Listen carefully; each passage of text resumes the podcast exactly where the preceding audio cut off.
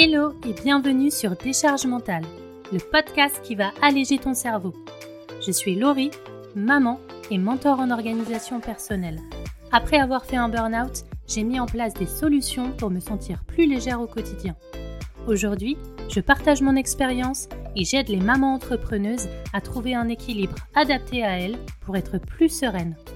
Abonne-toi pour ne pas louper les prochains épisodes et prépare-toi à créer ta vie idéale. Hello et bienvenue dans ce nouvel épisode. Aujourd'hui, on va parler des imprévus et de comment mieux les gérer quand ils arrivent. C'est clairement une situation qui n'est pas facile à gérer. Déjà parce qu'on ne peut pas forcément tout contrôler et parce que ça peut nous apporter facilement du stress, surtout si notre agenda est déjà bien chargé. Et avant de commencer, je te propose de t'inscrire à la première version du festival en ligne Pause que j'organise et qui aura lieu du 24 au 26 avril 2023. C'est gratuit et je te mets le lien dans la description de l'épisode.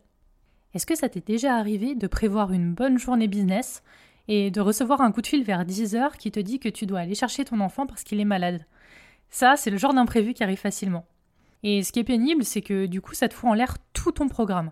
Et si en plus ton planning est déjà hyper chargé, bah c'est d'autant plus stressant. Donc aujourd'hui, je te partage trois astuces pour mieux gérer ces moments pas toujours sympas.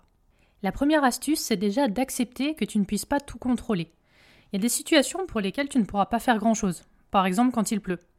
Du coup, tu as deux choix devant toi. T'énerver et te plaindre, ce qui dans l'absolu ne changera rien, ou accepter la situation, prendre un petit peu sur toi et utiliser ton énergie plutôt pour trouver une solution. Ce qui peut t'aider, c'est d'arriver à gérer tes émotions. Alors déjà, crie ou pleure un bon coup pour évacuer le stress et la pression, ça fait toujours du bien. Et ensuite, pratique la gratitude pour rééquilibrer ta balance émotionnelle. La deuxième astuce, c'est de planifier 60% de ta journée. En fait, en remplissant à fond ton agenda, le moindre imprévu peut mettre ta journée en l'air, voire ta semaine. Donc anticipe les problèmes et planifie seulement 60% de ta journée. Comme ça, en fait, il te reste 40% de temps disponible pour les imprévus si besoin, pour t'avancer sur ton programme ou pour faire ce que tu as envie. Et la dernière astuce, c'est de prévoir un créneau au cas où dans ta semaine. Alors on ne peut pas toujours anticiper un imprévu, mais on peut anticiper son organisation. C'est ce que je t'expliquais sur le point juste avant. En fait, tu peux ajouter à chaque semaine un créneau au cas où. Un créneau de deux heures, d'une heure, d'une demi-journée, peu importe, en fonction de toi, de ton organisation, de ton business.